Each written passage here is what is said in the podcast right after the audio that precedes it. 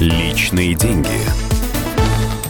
Добрый день. У микрофона экономический обозреватель «Комсомольской правды» Дмитрий Казуров. Сегодня мы поговорим о том, как рефинансировать ипотеку.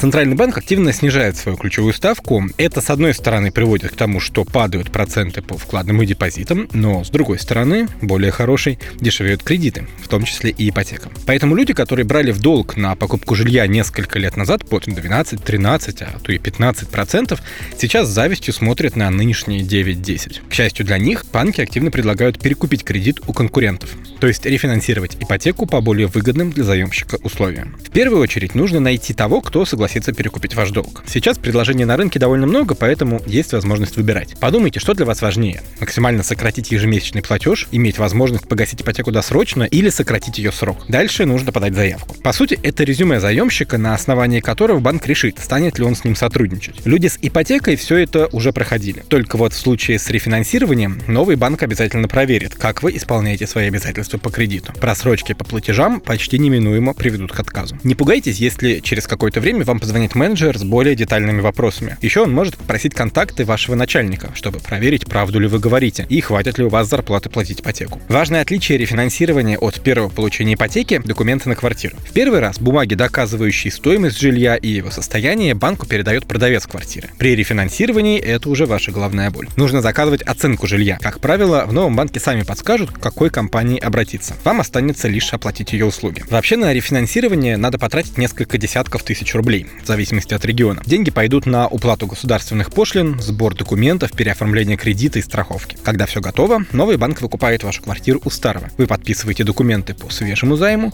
а ваш новый банк гасит долг перед прежним. На время ипотеки квартира считается вашей собственностью с обременением.